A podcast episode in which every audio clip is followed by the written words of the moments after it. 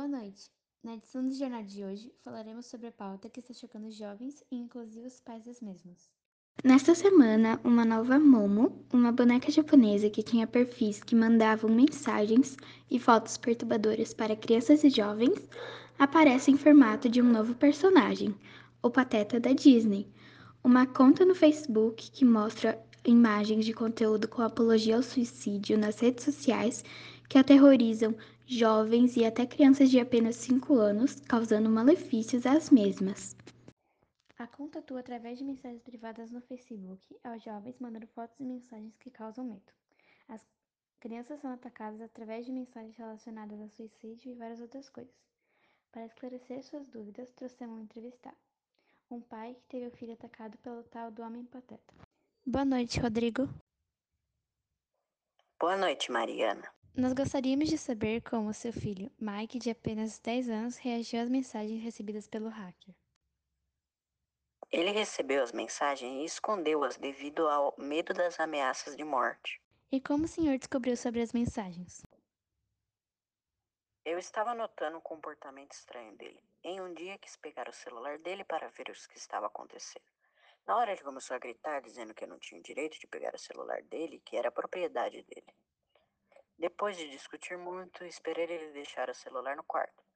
Liguei e vi a conversa com o hacker.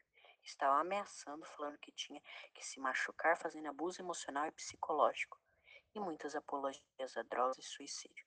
Vi também fotos de corte em sua pele e fiquei extremamente desnorteado pelo seu ato. Todos nós desejamos que Mike e o senhor sejam bem. Como a situação se normalizou, o que você fez após visualizar as mensagens? Procurei rapidamente denunciar a conta para a polícia. Também mandei umas mensagens para o tal de pateta do Facebook, conhecido como Jonathan Galinho, falando para ficar longe do meu filho. E agora a conta foi excluída do Facebook e o hacker está sendo procurado pela justiça. E como o senhor acha que nossos espectadores podem evitar esse ato aos seus filhos? Bom, prestem muita atenção ao comportamento de seus filhos. Se abram para conversar com eles. Procurem no mínimo uma vez ao mês os contatos deles e procurem bloquear os que você não conhece. E o que você acha sobre a fácil conexão dos jovens com a internet atualmente? Quais outros e muitos perigos eles podem correr? É boa, porém ruim. Boa porque eles têm fácil acesso a informações e notícias importantes, conversar com os amigos e etc.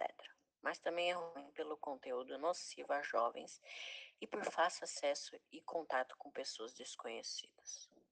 Então finalizamos essa edição do jornal de hoje. Uma boa noite a todos.